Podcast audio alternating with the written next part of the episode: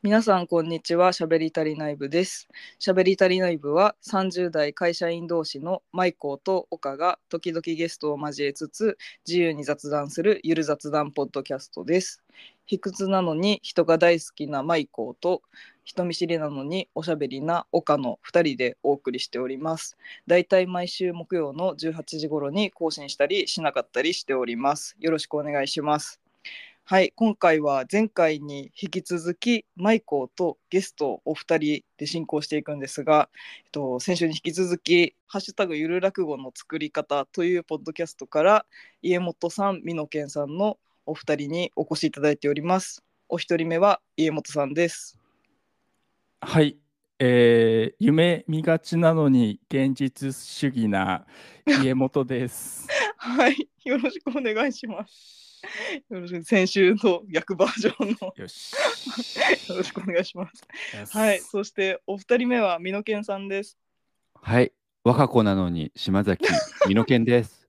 はい、ありがとうございます。よろしくお願いします。よろしくお願いします。またお邪魔してます。お願いしおます。ますよろしくお願いします。ははい、よろしくお願いします。えっと、お二人はですね、ハッシュタグゆる落語の作り方というポッドキャストを毎週土曜日の17時に配信されておりまして、あの日々のモヤモヤやイマジネーションを誰もが気軽に簡単にゆるく落語のフォーマットを借りて、ゆるい落語すなわちゆる落語として表現することができる世の中にしようというような内容のポッドキャストをされております。よくご存知ではい。ありがとうございます。はい、すみません。先週の私の紹介がダメダメだったんで、ちょっと。いやいやいやいや、そんなダメでしたす すごい先週反省して、なんか、そんなんでした意識が高い。なんか、いやいや、ちょっと、私の受け答えがちょっと、なんかレスポンス悪すぎだろうと思って、ちょっと。いやいやいやいやどうしたんですか？なんかはい。いや、ちょっと、いや、そんな、そうだ、だそんなんダメだ、なんか卑屈に、卑屈に寄っていっている。ちょっと、すごい。やばい。これがこれがうんこれが、これが。はい。あの先週はですね、美濃健さんがあの島崎なのに若子なって言って、はい、よろしくお願いしますとか言って当然のように言ってたんですけど、多分聞いてる皆さんはあれ島崎なのに若子ってえ島崎若子さんなんで？みたいななったと思うのですが、あのえそんなことないですって。そんなことない。常識になってまずますね。いやまず日本語としておかしいからね。島崎なのに若子って意味がわかんない。両立できないみたいになってますから。あ、そっか、島崎なのに若子なんだって。みんななってますから。大丈夫ですって。にもかかわらずみたいな。いやでもそのあの美濃健さんがね島崎和歌子さんのめっちゃ大ファンということでいやいや、全然にわかですよ。全い然。やいやそんなもうあのこの「しゃべり足りない部」のあのゆる落語さんに知っていただいたきっかけなんですけど先週の終わりの方にもちらっと言っていたのですがあのドンブラザーズを、ね、きっかけにあの知っていただいて私もあのおすすめとかで見ていたのであこれはと思って聞いてみたらそしたらそのゆる落語はあの前半でゆる落語のネタ打ち合わせがあって後半でゆる落語の披露と感想を言うみたいなのがあるんですけど あのいつの間にかその会話の端々にテーマになっていなくても島崎和歌子さんがめっちゃ入り込んでいる ということに気がついてあだからよく気づきましたね。そうなんですだからめっちゃ島崎和歌子さんファンの方だっていうことに気がつきましてでで改めて島崎和歌子さんという方についてちょっと振り返ったところ、はい。あの 私の生活の中にいつの間にか島崎和歌子さんって入り込んでて。でで見かけるし結構好きなんですけどおい。いつからなんで知ってるのか全然わかんないと思って なのですごいめっちゃファンの美濃健さんと、あのこの島崎和歌子さん話をするにあたって皆さんの生活の中にはいつから島崎和歌子さんっていたのかなとかはいあとそはいはいの和歌子さんのなんかそのそんなにも大ファンになった魅力とかが知りたいなと思いまして、はいはいはいはい。はいという感じですね。まあないですからね他に多分そんなテーマでやってるポッドキャスト。そうですよね。私もなんか、いや、絶対ありますって。いやないですよ。そのわ若子足りない部絶対ありあります？よ。若子足りないないですの。はやばい。今回は若子日足りない本では日本ではね、海外ではポッドキャスト文化だから、若子足りない絶対ある。よりない、よりないですよ。若子若子島崎ないです。直美渡辺みたいな感じで。ウィキペディアを見返したんですよ、改めて島崎和歌子さんの。はいなんか、今すごい印象にあるのは「ほんまでっか TV」なんですけど、はいはいはい。多分その小学生とかの時にはい和歌子さん初めて認識したのって、はい。実はオールスター感謝祭なのかな、という気もしていて、はいはい。なんかいつの間にか知ってたみたいな感じなんですよね、うん。いろんなバラエティ番組にゲストとかで出てて、はい。うん、みたいな感じでそのバラエティタレントの方みたいなイメージでずっと、うん。ああ、そっちの方ですね。そっちの方ね、そっちの方が大多数ですよ。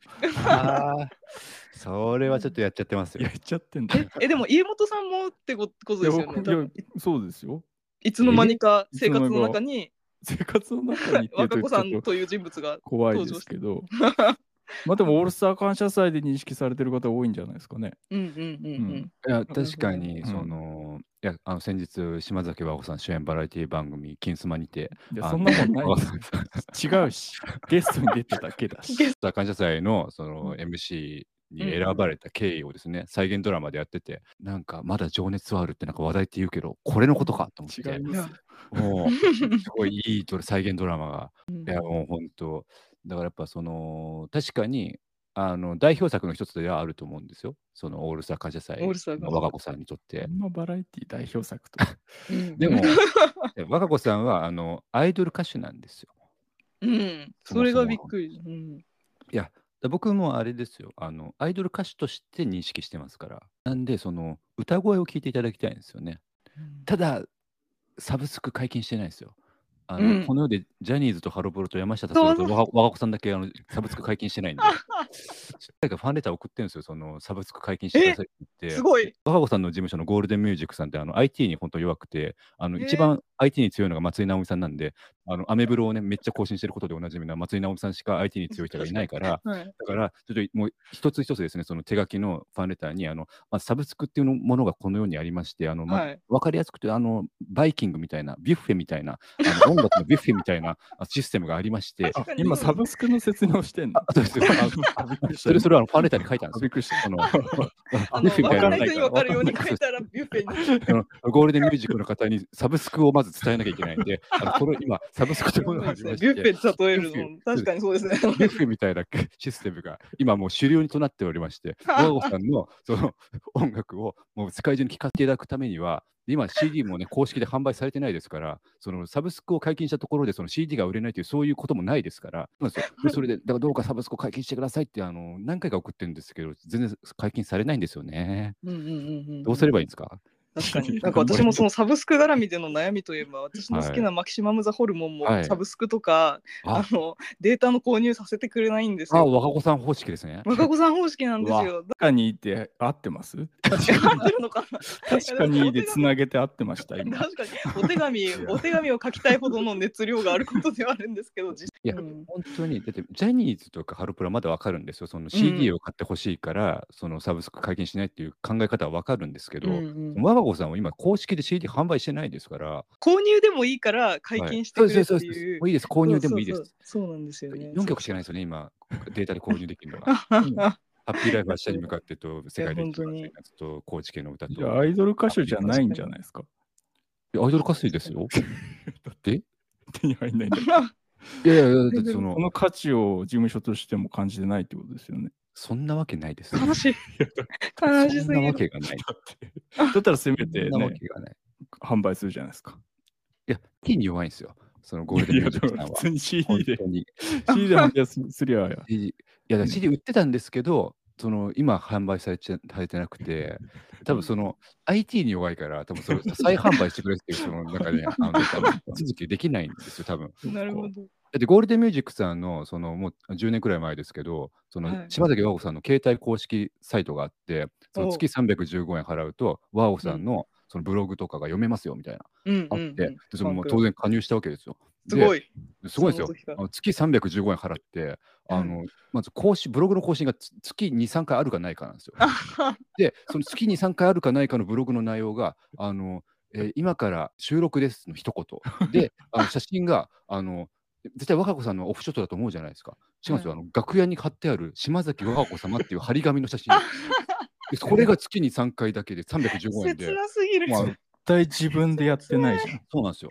絶対自分でやってないんです絶対もうなんか なんか事務所から多分何回も何回も若子さんにはいお願いしたのかわかんないですけど、ちょっとブログ一言でもいいから書いて書いてって言ってそれでも書かないから事務所の人が書いたのかなって思うぐらいの。すごい本当試されてるんですよ、若子さんへの愛、忠誠心を。もう、これでもお前315円月に払えるかと。で、ででまあ、当然入ってたわけですよ、全然。で、で。僕、そのスマホに変えちゃったんですよ、途中で僕が。そうんの、うん。愚かなことに。で、スマホに変えた。で、でまさかそのまま変えて、で、その携帯サイト310円10円払ってるやつ、ね、入ろうといつものように入、ねまあ、毎日チェックしてるんですけど、でもまあ毎日あの更新されてないんですよ。月に3回なんで。なんですけど、まあ、今日もチェックしようと思ったら、あれ？入れないな。あれなんでなんで？と思って。で、おかしいなと思って。で、え？と思って。で、一応そのゴールデンミュージックさんに、もしかしてですけど、この携帯サイトってスマホで見れないんですか？って聞いたら、あの帰ってきて、あのこちらのサイト、あのガラケーでしか見れなくなってるらあしくてえー、そんな逆は聞いたことあるけど、スマホでしか見れないは聞いたことあるガラケーでしか見れないって言って、ーまさかの遮断時に気づいたんです。あ、はい和子さんはそうですし、もう10年前も当然、そのガラケーユーザーなんですよ。ガラケーのあの、ん楽々えそう感のなんですか見守り携帯をいまだに使ってらっしゃる。え本当に？でそうだなんですか？そのでアイドルじゃないですか、和子さんは。うんアイドルってもう神なわけですよ。で、こっちはもう信者というか、もうなんだろう、民衆ですよ、民ですよ。うんうんの分際で、神様よりも高度な文明を持ってはいけないわけですよ、本来。スマホという。からそうあ 私が愚かでした。すごい方向に。あ、ごめんなさいってなって、っていうことがありました。今なんか途中までは途中とエビ中を思い浮かべてそうだよね、エビはい中のためだったら思ってはい通したらなんかそういう思想がすごいわけ民の方が強くなってはいかんのだっていう思想 いやですから、あのよくね、僕のなんかは、なんかそういうはい誤解をすごいされるんですよ。うんで、なんかネット上になんかいないと、和歌子さんファンが。でも、それはね、当たり前の話で、だって、うん和歌子さんがガラケーしか持ってなくて、ネットやってないんですから、その 本来、民の分際で、スマホも持っちゃいけないし、その SNS とかもやってるのがおかしいことですよ。で私は本当ににわかというか、もう、そのななんていうか異端者なんですよ。だから、本当のファンは和歌子さんがガラケーなんですが、むしろもうもうガラケーすら持たずに、固定電話だけで過ごして、SNS とか一切やらないから、だからその SNS 上に現れてないだけで、もう山ほど世の中に和歌子さんファンがいるんだって、隠れ和歌子ファンがいるんですよ。隠れキリシみたいなそうです。隠れ和歌子ファンがいるんですよ。だから、山ほどいるから、だから僕じゃ僕だけじゃないんだぞってことは本当強く言いたいです。いやそんなことになってるとは全く知らなかったそうなんですよ。そうなのかえ若子さんってガラケー派なんですねあ、そうです、そうです、そうです。本当に。全然知らない一面があ、本当ですか。誰に、誰に見守られようとしてるんですか？確かに確かにそうだから、それこそオールスター感謝祭で、フワちゃんがうんみんなのその集合写真撮ったんですよ。うんうんで、じゃあみんなあの、ね、画像送るねって言ってやったんですけど、和顔さん、ガラケーだから、そのフワちゃんからもらった画像を一回プリンターで印刷して、それで持って帰ったんですよ。めっちゃいい話。めっちゃいい人じゃないですかめっちゃいい話。プリンもやうばいキュンとしますよね。いや、本当もう、そうなんかなんかなんとなくいつの間にか知ってて好きだけど、はい。なんかなんでしょうね。スヌーピーとかミッフィーみたいなそういう人いっぱいいそうですよね。いつから知ってるのかわかんないけど、あなんかいいこと言いましたね。そうなんです。よ。怖い怖い怖い。怖いな。スヌーピーとかミッフィーってそういちいち私スヌーピーのファンです。ミッフィーのファンですっていう人ってそうそういないじゃないですか。みんな普通に持ってるわけですよ。そうなんです。ワオさん。もスヌーピーとミッフィーと同じなんですいや、違いますよ。めっちゃ好きなんです。はい。私、ムーミンめっちゃ好きなんです、はいはい。みたいなのが今の美濃健さんいや、いるでしょ。別に。ムービーめっちゃ好きですとかいます、いますよ。全然。確かに。違いますよ。そうか。ちょっとでもあんまりテンションであのーテンションでは理解しようとしない方がいいと思うんですできないから。いやいやいやいやいやそう本当にそんなめっちゃ大ファンの人って初めて会ったんで。そのにわかなんでだから本当はみんな好きなのにわざわざその口に出してだからバチェラーとかでもいるじゃないですか。そういうなんか好き好きって すごいなんかみんな好きで来てんだからみたいな。私が私が一番好き私が一番好きって言ってる人結局ね早めに落ちるんですからそういう人たちは。わざわざ言わないよっていそうう最後に選ばれるのはやっぱこうね隠れ若子ファンの方々なんで僕みたいなにわかは本当にねあの野暮なんですよ。よく言ってる時点でそうなんですそうなんです。本当野暮だなって思思いながら本当に。すごい。恥ずかしいです本当に。ツイッターで、あ、えっ、と、X で、X の話してました。あなんだ。急になんかわかわかんない話する。で、はい。わ若子さんのエゴサーチは毎日。あ、それはそうですよ。へえ。あだから今でこそだいぶ良くなったんですけど、それこそゴールデンミュージックさんがその IT に弱いから、うんそのうんテレビ出演の情報が出ないんですよ、全然。そのえめっちゃ困りますね。そうですよ。れはホームページ僕毎日チェックしてて、で、あうん、和尾さん今週この番組出るんだなってこうやってなんか録画予約とかしたりとかしてたのに、ずっとテレビ見つけてたら、その何の告知もない和尾さん急にバンと和尾さん出てきたりとかして、えーってなってゲリラ若子がすごいたたくさん発してたんですよ。でこれは、これはまずいと思って、で、その、しょうがないから、もうその、X で、その 若子で、あの、島崎和子で検索して、で、その、公式のツイッターが、そのなんか、あの、X ね。出してくれ、あ、X ごめんなさい。番組の公式の X が、その、番組こう あの情報を出してくれてることもあったり、あとは、その、えっ、と、一般の人が、なんか今日歩いてたら、なんか道で若子さんが、なんか撮影してましたみたいな、えー。みたいなのを、で、それをその場所とか、その他の共演者の人とか、なんか森口博子さんとあの伊藤麻子さんがいましたみたいな、あ、あはん、これ、ヒルナンデスだなと。いらんです。ヒルナンデス出るとしたら火曜日だなって言って、で、この、めっちゃこの割り探偵みたい。で今日今日撮影ってことは、大体これくらいの日に放映だなって言って、でも一応 念のため、その付近の昼なんですが、もうずっと毎日録画して、あ今日も違った、今日も違ったみたいなやって、っていうことをやんないと、その若子さん、そのゲリラ若子対策であ巡り合えないんです。巡り合えないんで、それで、あの、いまだに毎日、あの検索させていただいてます。すごい。えもうじゃゃあ若子ファンの人はもうあのはい高機能テレビを買って若子を検索ワードに登録しとかないと。ただ、それでもダメですよ。えそれでも見つからない。ないない時あるんですよ、たまに。ゲリラ若子があるんで。大変だ。大変です若子さんを追いかけるのは大変なことなんですね。すごい。島崎で検索したんですけど、そうすると、その若子姉さんとか若子さんとかであのあ確かに。ややってる人がその、ね、漏れちゃうんでで、だから今、若子でやって、でも若子でやると、なんでかわかんないですけど、ハッシュタグ島崎若子は若子では検索にヒットしないですよ。へえ。ハッシュタグ島崎若子でも検索して、であと、あのイパネマ、中華のイパネマで、イパネマであの呼ぶ人もいるんですよ、たまに。イパネマイパネマでも検索しなきゃいけない。一応今3大会、三大会でちょっとやらせていただいてて。えー、本当は性格を消すためには、ワッコさんでも検索しなきゃいけないんですよ。ワッコさんとかで。あそうですあの相性があっ。ワッコでも検め索しなきゃいけないんですよ。大変。私、にわかなんでごめんなさい。最近、ワッコさんのはちょっと検索してなくて、イ全然にわかの人の発言じゃない。ハッシュタグ島崎ワッコ3つだけでちょっとやらせていただいてますね。はいはい。若子さ全ん。然ですよ。え、あれは、あれははい、美濃健さんですか？あの、はい映画レビューサイトのフィルマークスっていう、はい。あるじゃないですか。はいはいはいはいあそ。こに、あの、なんか結構前から、その、はい映画の中で犬が死ぬかどうかっていうアカウントがあってあーあいらっしゃいますね。ネタバレ。レで、はいあのネタバレ開くと犬が死にます犬が死にません。どっちかだけ一言書いてあるっていうのがほとんどのアカウントなんですけど、役に立つアカウントです。そうです。ギリ死にませんとか書いてあるんですよ、はい。であの 最近島崎和歌子さんが出てるかどうかっていうアカウントがあはいはいはいはいはい。それそれは美濃健さんなのだろうかそれとも隠れ和歌子さんなのだろうかあーはいはいはいはい。まあ僕ですよ。あはいそう。すごい。しかもそれをツイッターでアイクスで取り上げてる人が、はいはいい。て、なんか島崎和歌子さんが出てるかどうかだけを記録してる狂気的なアカウントがフィルマークスにあるって書いてる人がいてえでも実際、あの、大事な情報じゃないですか。まあまあその映画見てて、あ、ワーホさん出ないんかいみたいな。やっぱそうんの、最初に思うじゃないですか、見てて。はいあ、出ないんだみたいな。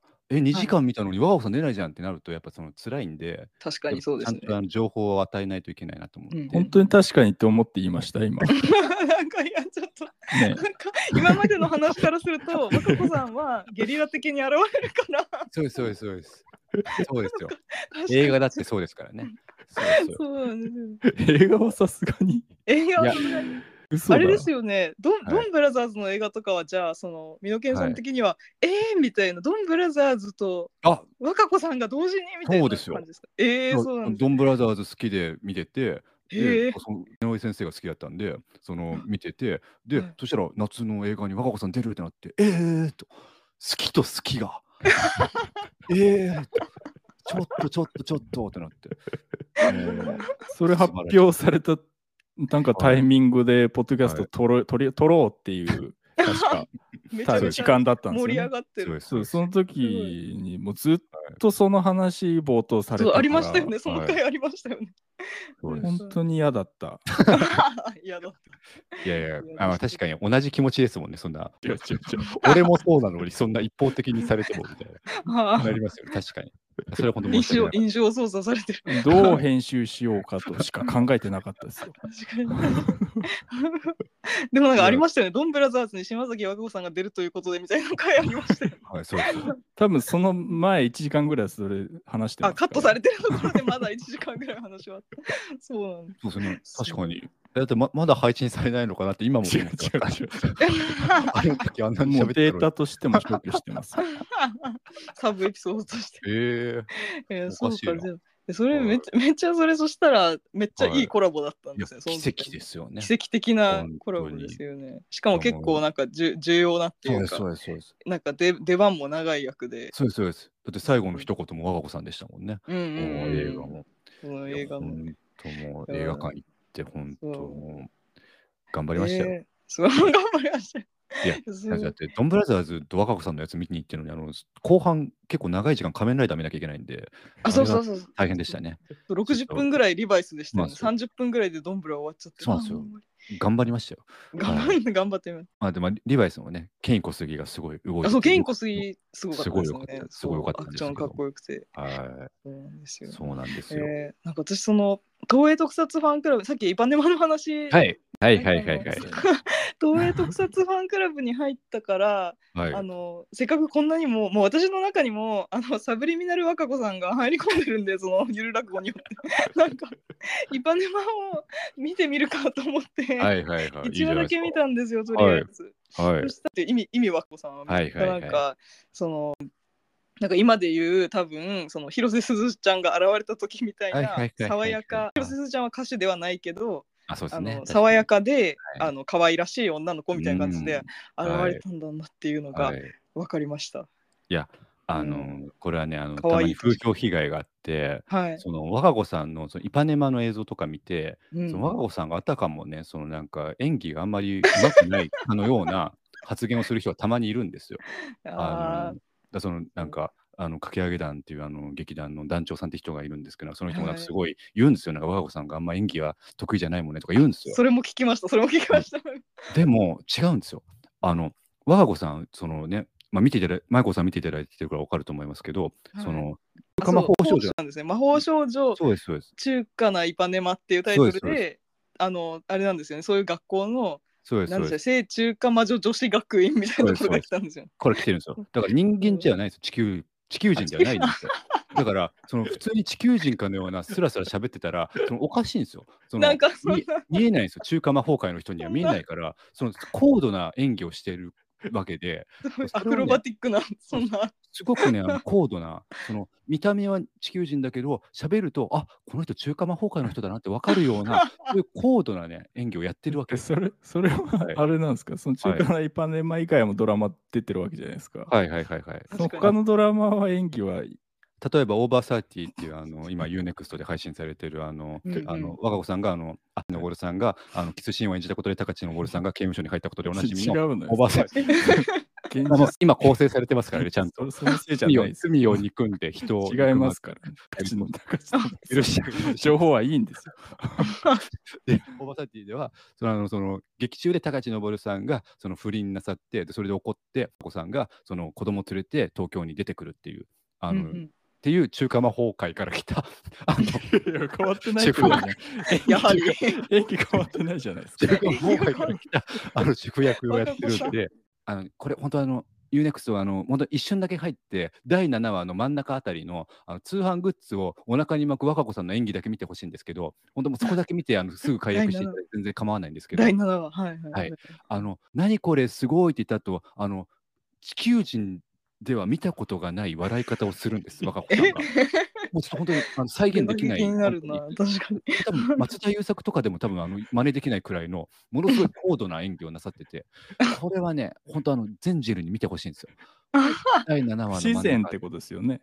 不自然だ。からあの演技がまあ地球人の主婦みたいな感じでやってますけど、あの最後最後の最後でどんでん返しで中華魔法界から来たっていうその設定があのありありますから、ないでしょ。あるんで、ただ嘘をつくのやめてもらっていいですか？ど。演技力がすごいんですよ、本当に。えー、ちょっとめっちゃ気になる。いや、なんか中華なイパネマ1話見た限りでは、はい一番演技がうまいのは、はい、ああの慎吾っていう少はい年、はいはい。でも慎吾は芸能界をそうい 引退してる。子役が、子役が一番うまいのは珍しい。めっちゃうまいと思って。いや他に大人の方もいるんですけどその子の演技がちょっとひょうきんで光ってたんですよ。まあ、その子はだって地球人役ですからね。地球人。はい。うんもう、あと柴田理恵さんが出てるけどはいはいはい。めっちゃ若いって言って。でも。ってる情報はあの、はい。イパネマの家が中華魔法界ではめっちゃ資産家の名家だったけどなんか借金を背負ってそうです、そうじゃ。貧困になってはい。そのせいで中聖中華魔女女子学園の学費を、あの未納ず状態になっていて、イパネマだけ卒業証書のなんかペンダントみたいなのもらえてないっていう それしか今情報がその悲しみを背負ってるっていうこともちゃんと表現してるから、その、なんていうんですかね、棒のようにこう一本筋を通った演技をしてるわけですよ。だからもうすごいんですよ。もうすごいかばうすごい言かばう。もうま一本筋がちゃんとね、通った、あの、そういう高度な演技をなさってるんで、なるほど。これは本当にね、見て、だからそうですね、だから俳優っていうあのい一面もあるわけですね、和子さんうんは。うん、アイドル歌手だけじゃなくてアイドル歌手だけじゃもともとアイドル歌手なんですもんね。そうです、そうです。確かになんかあの何でしたっけえっとロロッテ？ロッテの第2回ロッテ CM アイドルは君だ。はい。それでなんかその今のゴールデンミュージックプロモーションはい。にスカウトされたみたそうです、いなそうです。君は第2の山口百恵になれるぞって言われて。す、ごい。そうです、そうです。すごい。それでもうやってでるもなんかそのかこさんずっと見るたびになんか、はい。なんとなく西日本っぽい感じあなんか西日本と言ってもその関西じゃなくて、はいはい中四国異性の人の感じだなと思いながら見てたんですけど、その調べたらその高知県の方で確かにめっちゃ高知っぽいっていうなんかうん私のイメージする高知っぽさがあるんですけどそのはい。若子さんがこのロッテのあの CM アイドルは君だに応募してなかったらそのパーマネントのバラみたいな感じになってる可能性もめっちゃありますよね。本当、ロッテに感謝ですよね。ロッテに関してこの世にロッテがなければ、ワオさんと出会えることはなかったと。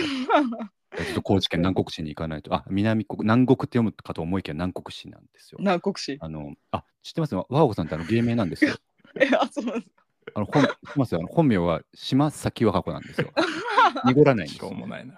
いやしょうもないな。濁らない、濁らない風習があるんですよね。南国市かなと思ったら南国市なんですよ。濁らない、し濁らない、そのね、あの、あれがあるんですよ。若子さん知識が次々と。はいいやいやいや。あでもごめんなさい、ずっとなんか常識みたいな話ばっかりずっとしちゃってなんか、なんかごめんなさい、なんか常識の幼稚園幼稚園全児向けのなんかポッドキャストみたいになって て、ごめんなさい、なんか手はちゃんと洗おうねみたいな話ずっとしてるから。手洗いレベルの。うんはいやもう本当に。い。で、マイコさんはそのはい和歌子さんの曲の中で何が一番好きですか？ぐいぐい、ぐいぐい、やだな。めっちゃ難しい質問。でもあのハッピーライフは下へ向かってを送っていただいたじゃないですか。はいはいはいはいあのなんかこれ若さんが歌ってるはいすごい歌うまいってなりました。それを聞いて。そうですよね。そう本来アイドル歌手だったんだ。ごめんなさい、どの、どのタイミングがあれば送るってなるんですか？ななんで、いや、逆スタンプかのように送られてきたんですよ。LINE スタンプみたいな感じで、明日はよろしくお願いします。ハッピーライフ。はいあ直近の話ですかなんか、あ、でもちょちょっと前、ちょっと前。え、家元ないですか？その、はい。和歌子さんの動画を送りたいなあと思う。話しかけないでください。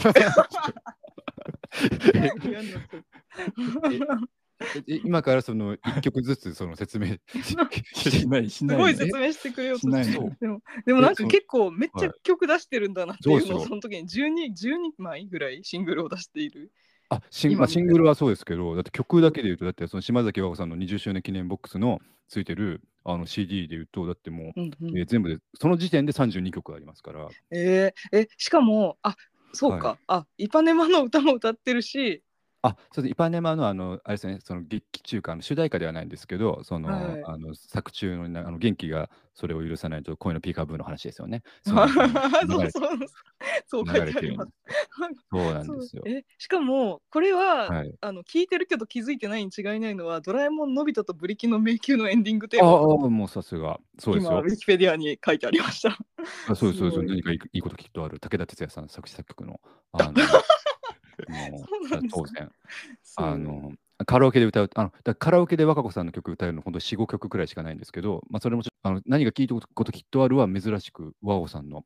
はい。あの曲の中でカラオケで歌えて、えでそのドラえもんの映像、実際の映画の映像をバックにあのー歌える。ドラえもんパワーのおかげでじゃあ。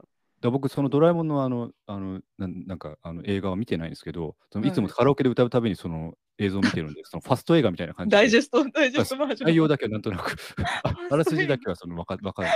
確かにあれあれですね、なんかバンプ・オブ・チキンのセーリングで歌うとワンピースの映画の映像流れるからそれは見てないけどそれで。す。それそれです。それです。それです。そうです。それです。それです。そうなんですよ。それかな。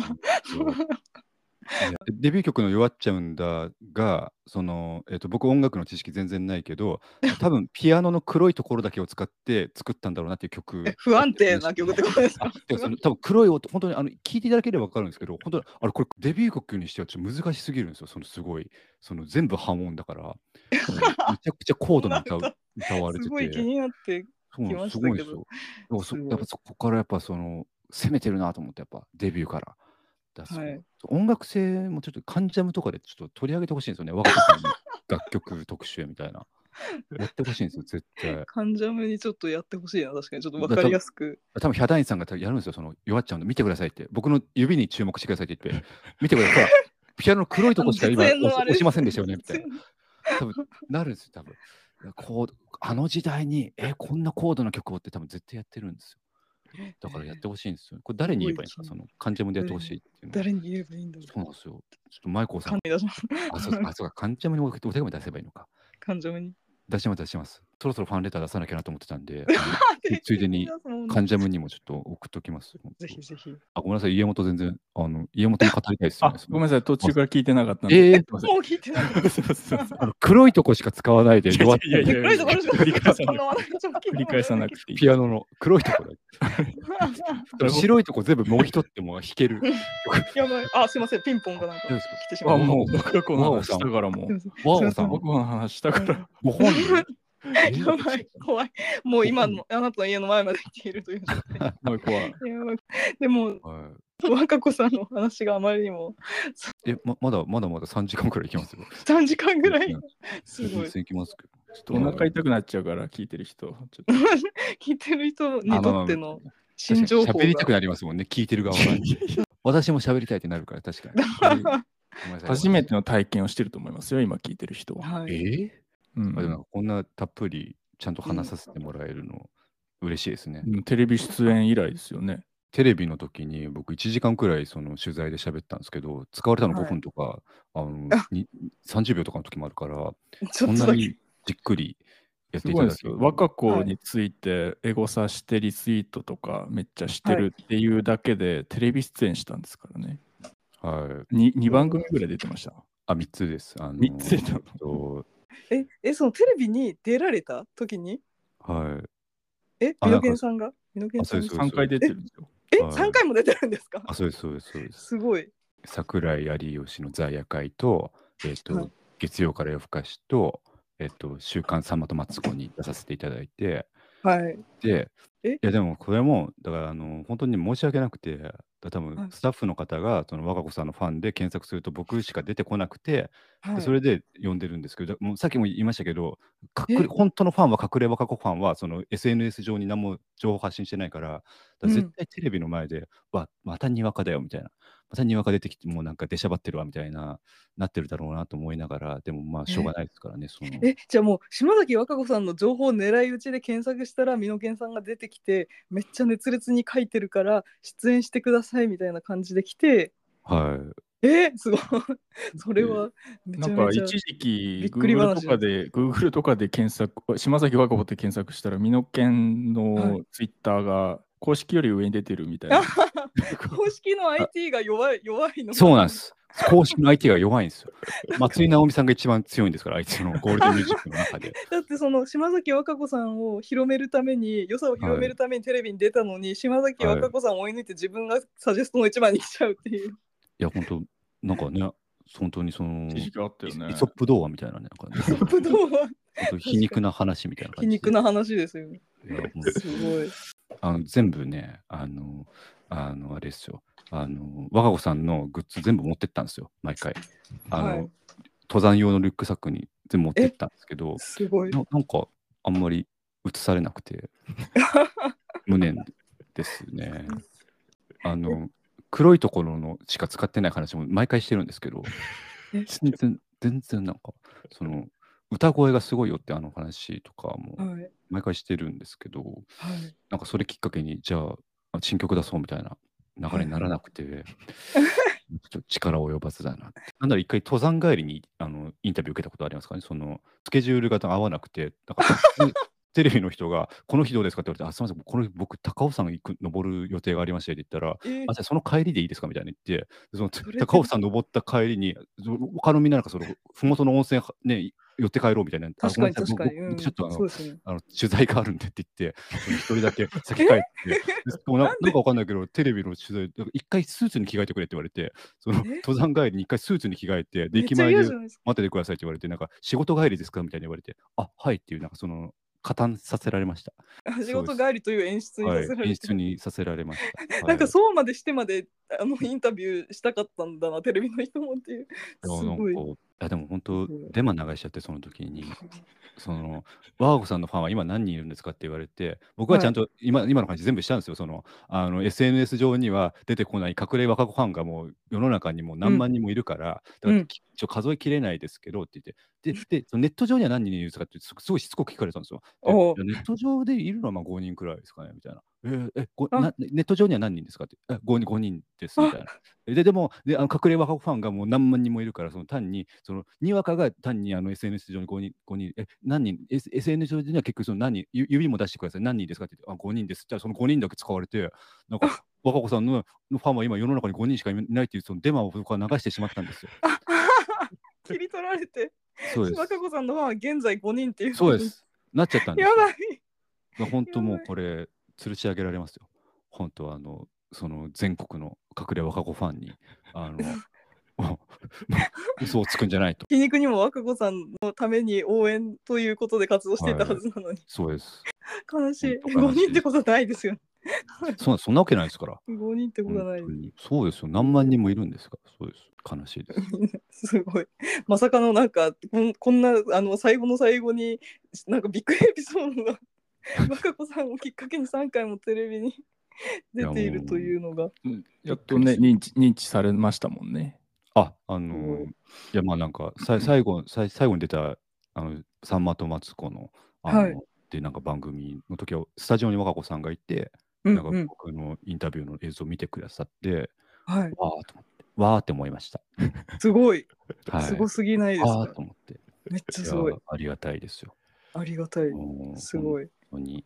あの時はよかった。結構、なんかちゃんと、はいはい、話も聞いてくださって。尺長めにしても。そうですねささんまにも、えーさんまとマツコに認知された方がすごいけどね。すごいですね。すごい。さんまにミノって言われてんのすすげえなと思いえまし、ミノンって言われてる？すごい。名前まあでもで。でもまあ、さんまさんいただけなんです、そこに。すごすぎる。もう、さんまさんよりも何よりも若子さん優先の。えでもなんか僕、真面目な話するときに、なんかついにあのにやけちゃう癖があって、で、はい。なんかその若尾さんの話めっちゃずっとそのしてて、でもそのやっぱ、で今日好きな人の話してるとそのにやけちゃうじゃないですか。その好きすぎて。ではいそしたらなんかそのなんか僕なんかいじってるみたいに思われちゃってなんかさんまさんとかに。こいついじってるやろみたいな。なんかこいつ絶対にやけとるでみたいな。いじってるやろ面みたいな。白半分みたいな。そうなんですよ ちょっとね申し訳なかったですた。ね、まあメディアの切り取りですよね切。り取りが。テレビに出るってことはそのそういうことも見られてることを意識しなきゃダメだよってことをねちゃんとあの意識するべきだったんですけうど、ん。でも認知が、認知されてすごい、もうアイドルファンとしては。でもそういえばあれですよね。はい YouTube やりましたよね。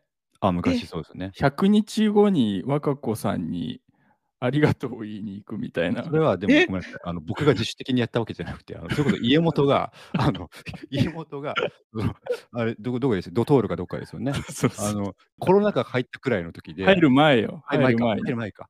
そのそろそろちょ YouTube とかやろうじゃないかと。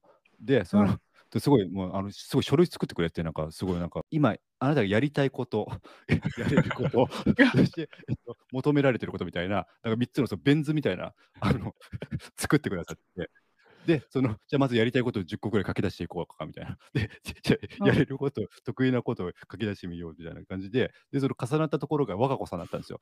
僕の場合。じゃあ和歌子さんにまつわる YouTube やろうみたいになって、そうです。で、あのちょうどワニワニがなんか死ぬか死なないかみたいな、あの時期だったんで、じゃあ100日後に和歌子さんに実際に会って、あの直接ありがとうって伝えようと。すごい。いう企画をやって始めよう。ではいざあのもう本当に2日目3日目くらいの時にコロナ禍始まっちゃって。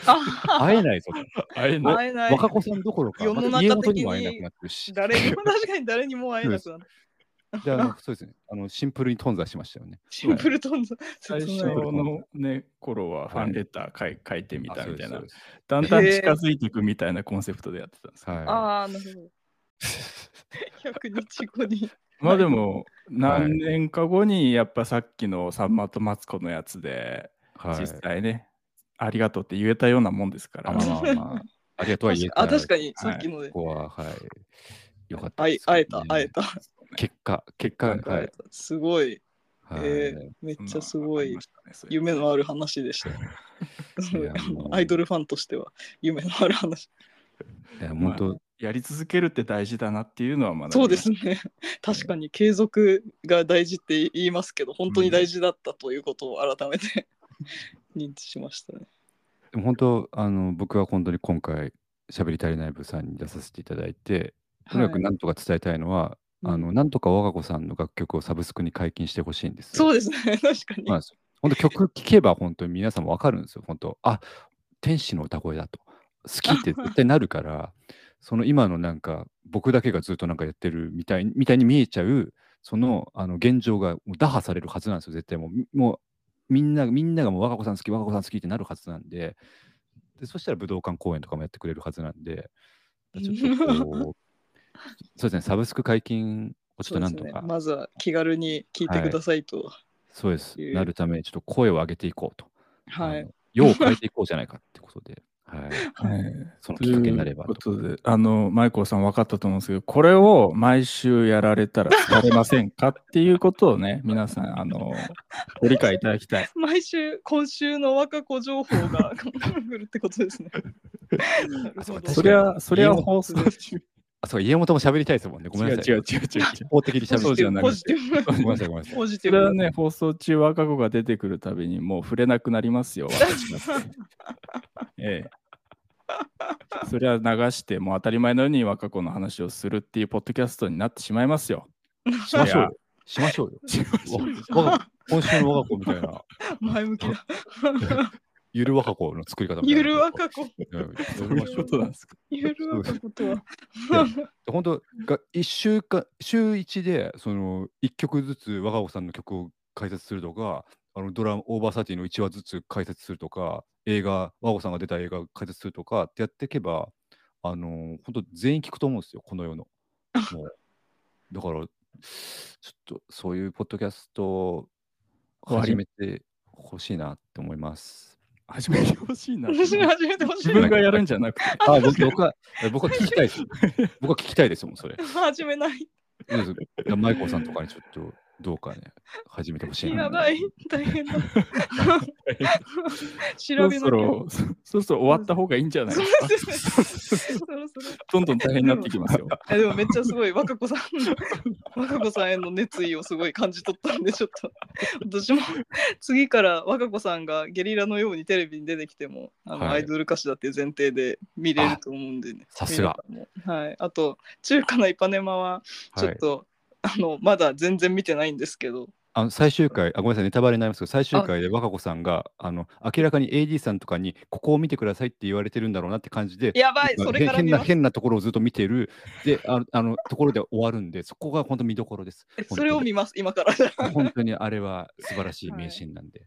はい。かりましたあだごめんなさい、最後にこれ、あの 中華のイパネマで、ワオさんがウインクするシーンがあるんですけど、本当はいにもう、あの人類で見たことないウインクの仕方なんで、これ本当に注目ポイントです。できないウィンクができないタイプいやもう本当、嘘でしょみたいなウインクなんで、えそれはそそれはそ何何話にあります？それは言えないですよえ。それは言えないのそれは言えない。